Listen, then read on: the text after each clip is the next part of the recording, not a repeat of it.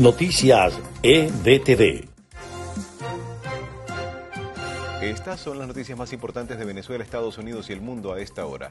La Defensoría del Pueblo de Panamá informó que hasta la fecha han atravesado la selva del Darién la misma cantidad de migrantes que lo hicieron en todo 2021 cuando se registró la histórica cifra de 133.726 pasos irregulares hacia Norteamérica. La mayoría son venezolanos.